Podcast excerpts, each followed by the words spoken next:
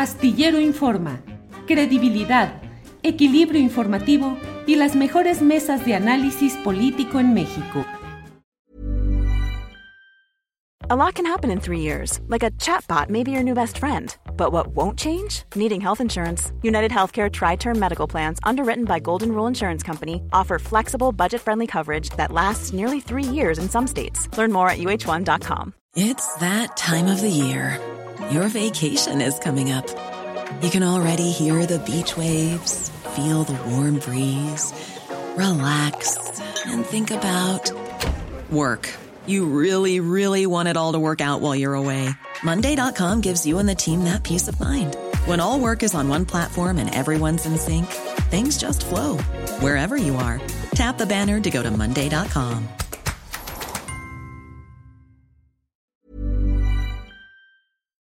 Fernando, buenas tardes. Un gran abrazo, Julio. Gracias por la convocatoria nuevamente y un saludo a toda la audiencia.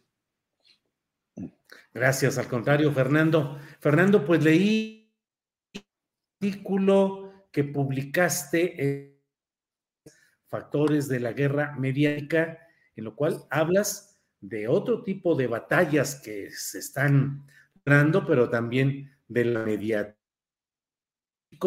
Lo que publicaste. ¿De qué se trata este tema, Fernando? Estoy teniendo algunos problemas de comunicación, no sé si pasa lo mismo por allá, pero eh, y quería, quería introducir esta, esta reflexión, Julio, con, con un antecedente que me parece necesario. Me eh, escuchas. Si estoy teniendo problemas para escuchar.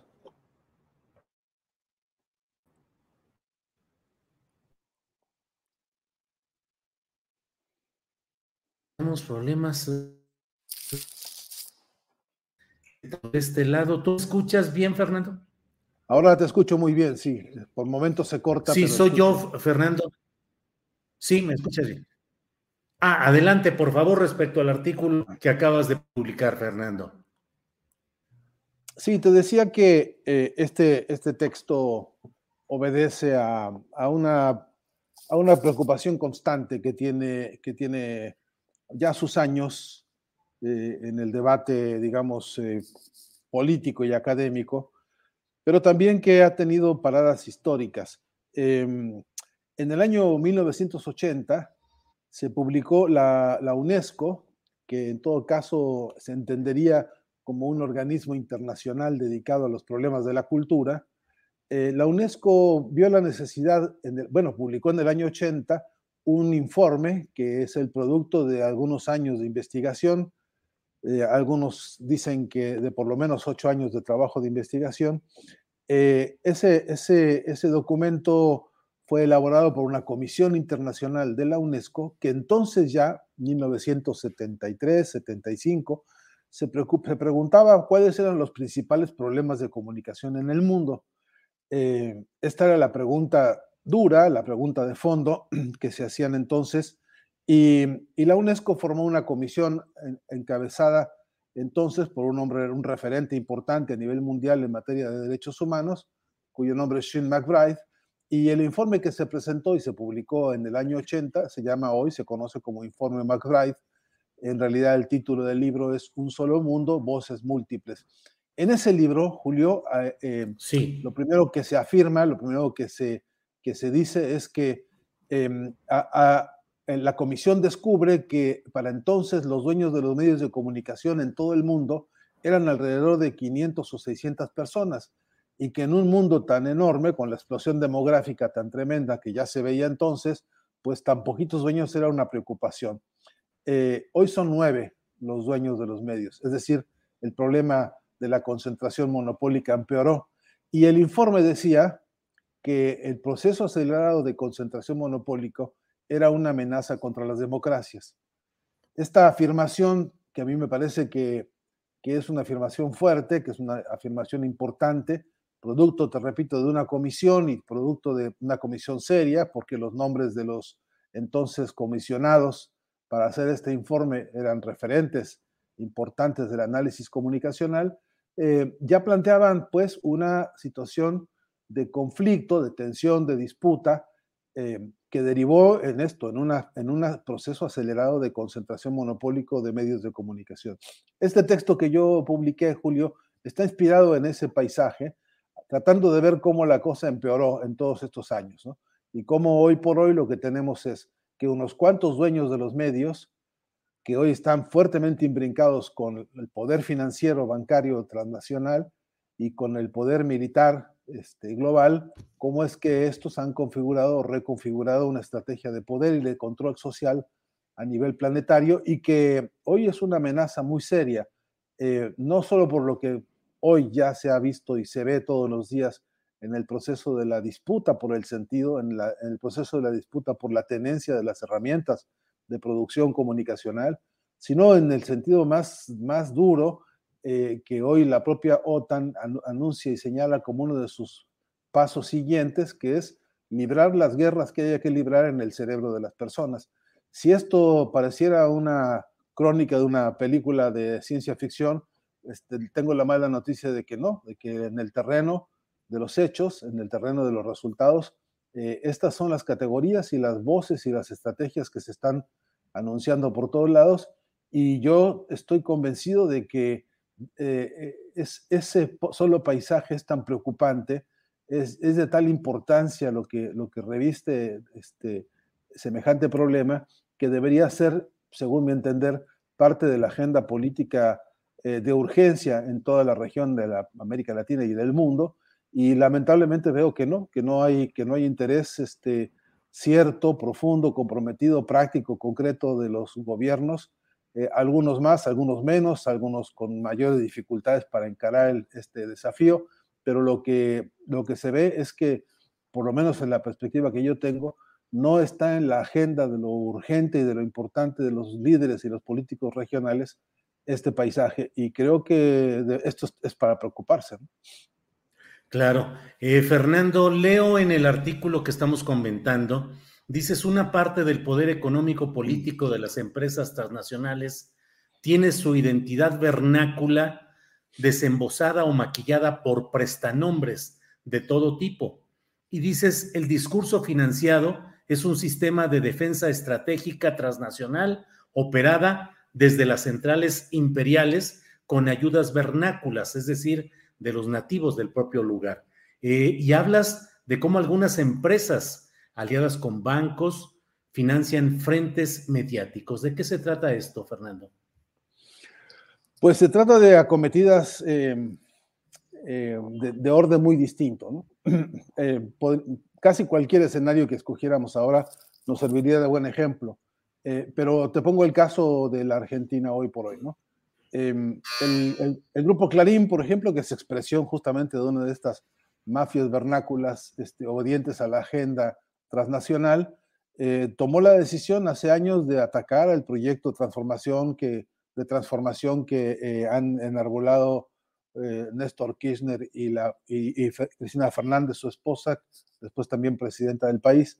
Y, y, hemos visto con cómo, cómo se escalan y, se desescalan movimientos de lo que ellos llaman opinión pública, manejados por el grupo Clarín, en los que se han desarrollado, inventado, fabricado, incluso exhibido falacias eh, eh, de, hurtos, de corruptelas y de, y de, en todo caso, de ah, facciones políticas que a la, a postre se demostró que nunca existieron, que nunca estuvieron, que nunca se hicieron, y sin embargo se desplegaron como si fuesen hechos este, em, constatados. Em, eh, hemos visto por las pantallas de la televisión de Colombia, de Argentina, de, México incluso, ¿no? Donde hemos visto montajes este, audiovisuales de algunos periodistas que, fabricaron escenas para eso, para imponer, para, para, consolidar, para fortalecer la imagen política de algunos este, eh, personeros. Eh, en fin, que este formato de invención, fabricación, representación, incluso en pantallas, de escenas en las cuales alguien sale bien librado o alguien sale beneficiario de la, beneficiario de la construcción de la opinión pública, cómo esto se orquesta, desde dónde y a título de qué, de qué intereses que no son puramente nacionales, sino que obedecen al trazado, digamos, ideológico del, control económico y político que básicamente le interesa al Departamento de Estado norteamericano. Un, ejemplos más drásticos que llegan a los golpes de Estado son, por ejemplo, la operación armada contra Mel Zelaya en Honduras. Es posible hoy este, crear la trazabilidad, se puede rastrear día por día el manejo de la información, cómo se construyó, cómo se hizo, cómo se calumnió, cómo se mintió, hasta justificar ante la opinión pública el resultado directo de, un golpe de Estado que arrojó al presidente Zelaya a una pista de, eh, aérea este, eh, eh, en otro país, en el, del cual tuvo además después que ser rescatado, etc. podría decirte el ejemplo de, Venezuela con Hugo Chávez Frías, que alguna vez fue exhibido por todas las, pantallas y, la, prensa de la derecha. Este, decían ellos que estaba este, agonizando en un quirófano, exhibieron fotografías en España, el grupo Prisa, el periódico El País, que después se replicó por todo el mundo, este, y incluso en, programas televisivos donde la, consigna era mostrar la fase agónica de un presidente que estaba padeciendo una situación de quirófano. Eh, después se probó que no, que no era él, que nunca existió, que fue toda una operación armada y que esto había sido orquestado desde, desde el Departamento de Estado norteamericano. Bueno, a todo este conjunto de episodios le llamo yo guerra mediática también. Sí, Fernando, en México estamos viviendo, pues, eh, desde luego, parte de, todo este proceso del cual nos estás comentando. Noticias falsas, exageraciones, ataques eh, recientemente al hijo del presidente López Obrador, eh, en fin, una serie de, circunstancias de ese tipo. Durante un tiempo, y sé que es una experiencia menor, pero yo fui director editorial de una cadena de radio acá en México y a la salida de un programa que no iba con el sentido de lo que se buscaba en este proyecto, eh, se fue el conductor, pero se fue con un portafolio de anunciantes, es decir, anunciantes de bancos, de empresas que dijeron, nosotros nos vamos con él porque lo que nos importa es que él diga lo que a nosotros nos interesa, y se fueron y retiraron sus anuncios y sus promociones en la otra estación. Eso sucede cotidianamente, te digo, es un asunto menor. Pero en México, ¿cómo ves lo que está sucediendo? Es una plática pendiente, habíamos hablado en semanas anteriores de que le íbamos a dar una revisada a lo que está pasando en este tema en México. ¿Qué nos dices, Fernando? Sí, Julio, eh, creo que por lo pronto en, el sentido amplio de esta guerra mediática, lo que pasa en México parecería estar obedeciendo a una misma partitura que es este, eh, mundial, ¿no? Que, la hemos visto eh, desarrollarse eh, a partir de casi diría yo de una sola firma o de un solo estilo de manejo de estas cosas. están presentes en estos modelos de manipulación porque se nota en la sintaxis. Cuando uno estudia a fondo los modelos y los, y, los, y los formatos de la manipulación de las ofensivas mediáticas, uno puede, uno puede, como cuando identifica los estilos de los autores, uno puede hoy identificar de dónde provienen, ¿no? Cuando uno dice el Departamento de Estado, sí, es el Departamento de Estado contratando a gente como JJ Randón o como a Durán Barba de, Ecuador, ¿no? Es, es, una, es, es, una, es una voluntad que, que busca en aquellos que han desarrollado ya incluso una tradición de ataques mediáticos, que lo han dicho a voz en cuello, que, no tienen ningún pudor de decirle a cualquiera de los líderes de la región que ellos se van a hacer cargo de comandar ofensivas comunicacionales. Este, eh, ahí se ve pues una, un formato de operación que, que viene de escuelas este, en, las cuales se ha desarrollado, diría yo, un, un instrumental o, o, una logística que tiene pautas muy claras y que tiene, digamos, formatos repetitivos. Eh, así que, eh, por un lado, es fácil este, eh, identificar que lo que está pasando en México proviene de esa firma o, de esos alientos o de esos que llaman ahora ellos think tanks o talleres, este, también se les llama talleres de semiótica. Desde ahí se construye una, una, una operación que tiene When you're ready to pop the question, the last thing you want to do is second guess the ring. At Bluenile.com, you can design a one of a kind ring with the ease and convenience of shopping online. Choose your diamond and setting. When you find the one, you'll get it delivered right to your door. Go to Bluenile.com and use promo code LISTEN to get $50 off your purchase of $500 or more. That's code LISTEN at Bluenile.com for $50 off your purchase. Bluenile.com code LISTEN. Hold up. What was that? Boring. No flavor. That was as bad as those leftovers you ate all week. Kiki Palmer here, and it's time to say hello to something fresh and guilt-free. Hello Fresh. Jazz up dinner with pecan-crusted chicken or garlic butter shrimp scampi. Now that's music to my mouth. Hello Fresh. Let's get this dinner party started. Discover all the delicious possibilities at hellofresh.com.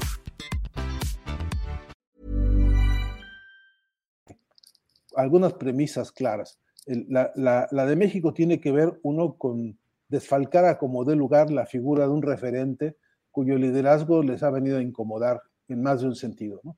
Eh, es, esa, esa tarea de, golpe, de golpeteo sistemático, eh, tratando de fincar algún desprestigio de alguna forma, eh, pasa por todos los recorridos que te imagines, desde, por supuesto, inventar falacias eh, de corruptelas o de, o de incluso de crímenes, eh, pasando por ensuciarle la biografía de su familia entera y, si fuera posible, de toda su descendencia a los líderes. Eh, eh, eso mismo que se está haciendo contra el presidente López Obrador se ha hecho en Argentina contra la expresidenta Cristina Fernández casi de manera idéntica, incluyendo el aspecto de los excesos de peso, incluyendo los aspectos que tienen que ver con los parecidos o no tanto de los hijos con sus padres, en fin, incluyendo cualquier clase de canallada que uno puede imaginar. Eso tiene un sentido de erosión que ya conocemos todos y que hemos visto múltiples este, escenarios y, es uno de los que hay que mantener bajo observación porque tiene sus efectos sobre un cierto, eh, ciertos sectores de la opinión pública o de la población.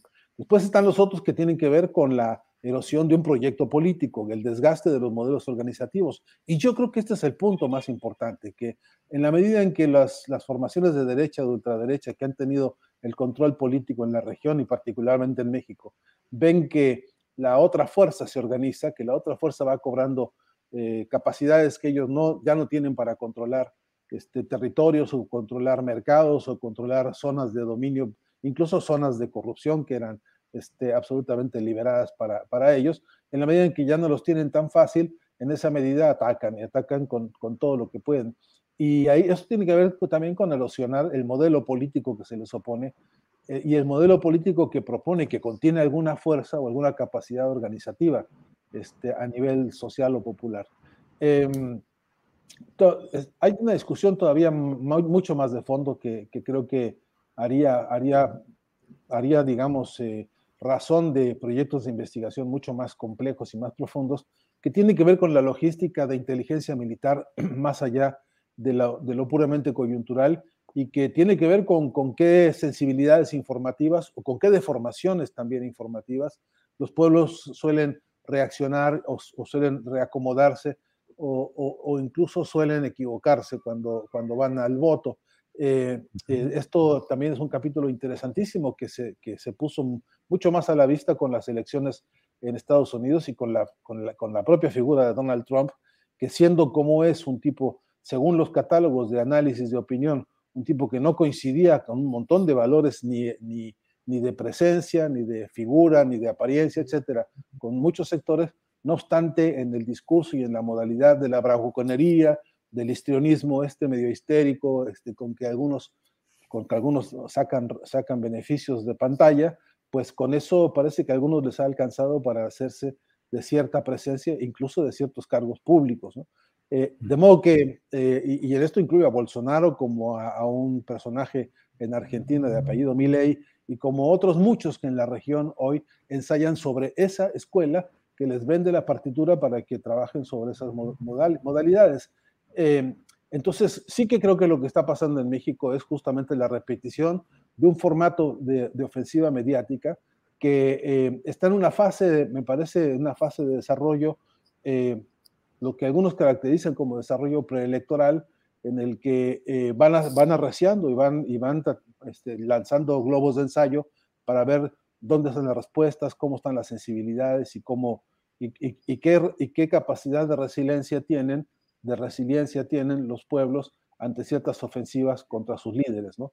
Eh, me parece que eso está en el escenario hoy en México y, y, me parece que no tenemos hoy el instrumental, ni los institutos, ni los centros de formación, ni siquiera la organización política dentro de la propia izquierda capaces de, de, crear un frente en el cual esto sea objeto de estudio permanente, no solamente para desmontar el discurso hegemónico, el discurso de la derecha, sino para ver cómo rayos se articula en serio, de una vez y por todas, un discurso de transformación, un discurso de izquierda, un discurso que consolide pues las viejas este, banderas importantes de la emancipación social.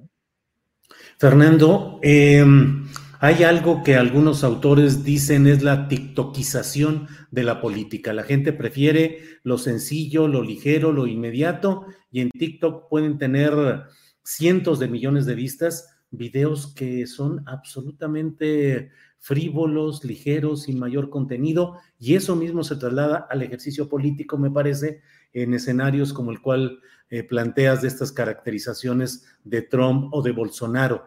¿Qué hacer cuando lo que se busca es la conciencia y la información de las masas en un proceso de cambio?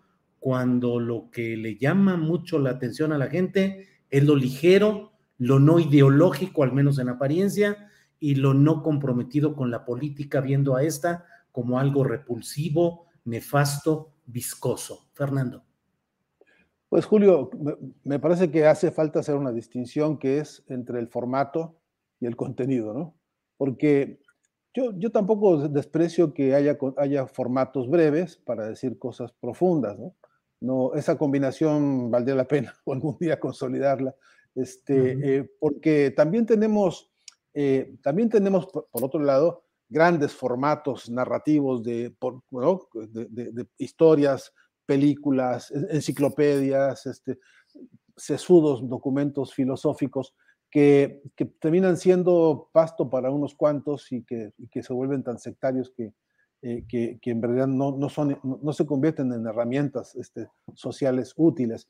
Eh, pero yo sí creo que el debate tiene que darse en el sentido de eh, por una parte, disputar el sentido. Me parece que el, gran, dilema de nuestro tiempo es que la batalla por el sentido se ha dejado eh, de soslayo, se ha dejado, se ha dejado de lado, no, no, no, porque, no, porque no tenemos los, cuadros y los grupos suficientes eh, ensayando, trabajando, haciendo laboratorio para poder ver cómo en un mensaje de Twitter o en un mensaje de Facebook en una fotografía o en una síntesis se puede lograr el despliegue de una, de una importante tesis que, implica la mirada frente a la vida, la, ratificación de valores que, importan al bien común, eh, en fin, una serie de principios de carácter humanístico, social del presente, actualizado, etcétera, que, permitan eso, ser sintetizados como lo ha logrado la poesía, como lo ha logrado la pintura y la escultura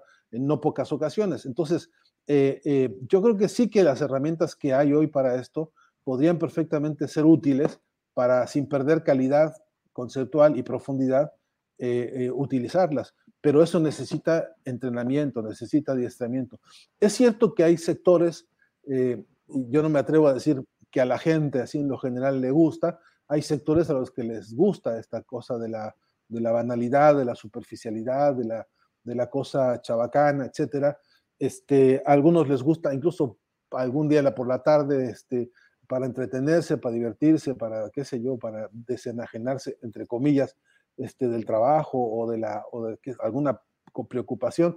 Pero también es verdad que eh, eh, esos sectores tienen que ser estudiados y analizados más a fondo para saber que la, preferencia, cuál es, cómo es, cuánto dura, qué intensidad tiene y cuál es el, cuál es el, tiempo real de vida que tiene, ¿no?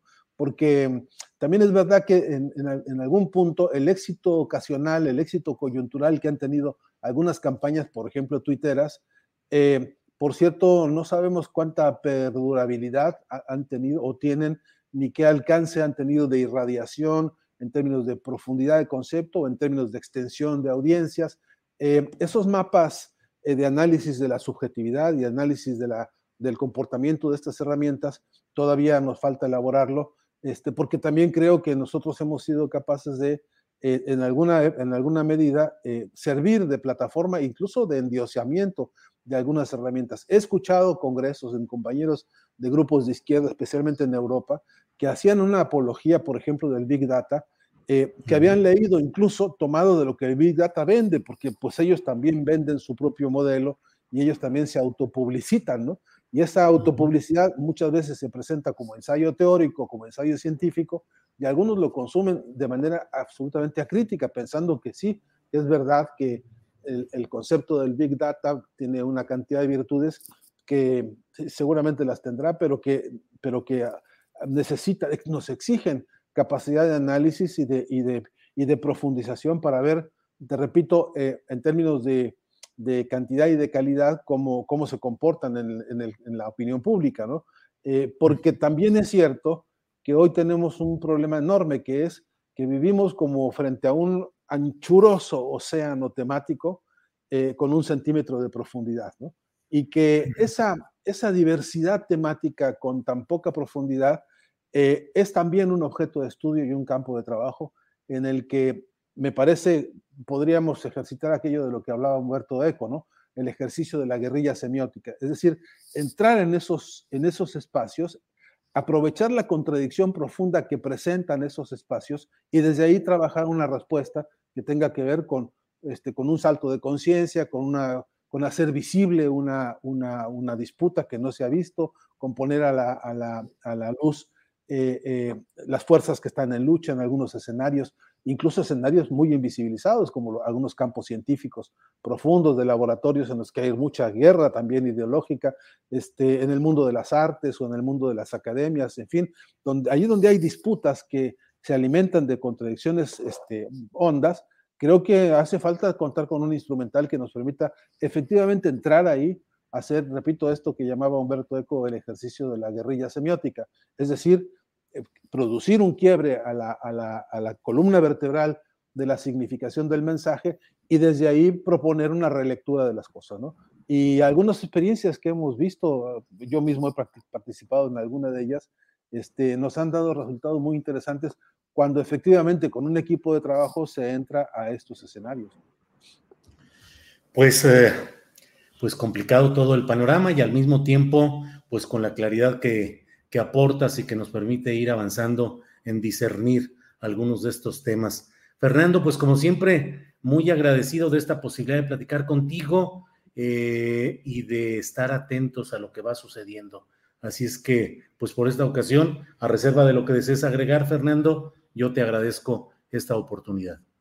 Oh, el agradecido soy yo, Julio. Creo que, este, creo que es una oportunidad muy grande de poder poner en agenda o poner a la vista algunas preocupaciones que, eh, que, creo que de no atenderlas en, tanto que problemas de nuestro tiempo, eh, van a crecer y, nos los van a usurpar como tantas veces ha pasado, ¿no? Y seremos víctimas de nuestros descuidos si no, si no le ponemos a esto el énfasis que se requiere, ¿no?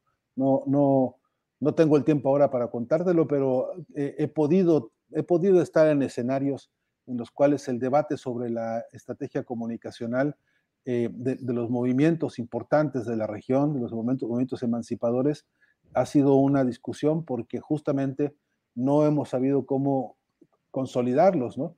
Y, te estoy hablando de alguna experiencia que pude tener, en, por ejemplo, en los diálogos de paz de las FARC en Cuba, donde hubo una discusión muy importante sobre los derechos humanos, sobre la transición de, un movimiento como las FARC y su vida política, porque una fuerza político este, militar que, que, que, tenía y tuvo una incidencia muy importante en la realidad colombiana que hoy estamos viendo con, con, con, una, con un oxígeno diferente, ¿no? Y no obstante, eh, durante todos estos procesos y toda esta historia, las, las, las mesas estuvieron escasas y, y yo diría que, que, lamentando su poca presencia en el campo de formación de modelos y estrategias comunicacionales. Pero así como eso te podría decir que hay en, casi todos los frentes una falencia grande porque pues a, la larga, hoy por hoy, el de la comunicación es una de nuestras más grandes debilidades políticas. Así que bueno, gracias por la oportunidad, Julio. Este, no, no, un abrazo y, y, bueno, en cualquier otra oportunidad cuenta conmigo. Claro, claro, Fernando, vayamos preparándonos para hablar un poco más eh, a detalle de estas experiencias y de cuáles de esos ejemplos, experiencias y aprendizajes se puede ir eh, retomando en, el propio proceso mexicano. Con mucho gusto, Fernando, y ya volveremos a platicar pronto. Gracias. Un gran abrazo. Hasta siempre. Hasta. Hi, I'm Daniel, founder of Pretty Litter. Cats and cat owners deserve better than any old-fashioned litter. That's why I teamed up with scientists and veterinarians to create Pretty Litter. Its innovative crystal formula has superior odor control and weighs up to 80% less than clay litter. Pretty Litter even monitors health by changing colors to help detect early signs of potential illness. It's the world's smartest kitty litter. Go to prettylitter.com and use code ACAST for 20% off your first order and a free cat toy. Terms and conditions apply. See site for details. Ever catch yourself eating the same flavorless dinner three days in a row? Dreaming of something better? Well, HelloFresh is your guilt free dream come true, baby. It's me, Gigi Palmer. Let's wake up those taste buds with hot, juicy pecan crusted chicken or garlic butter shrimp scampi. Mm. Hello Fresh. Stop dreaming of all the delicious possibilities and dig in at HelloFresh.com. Let's get this dinner party started.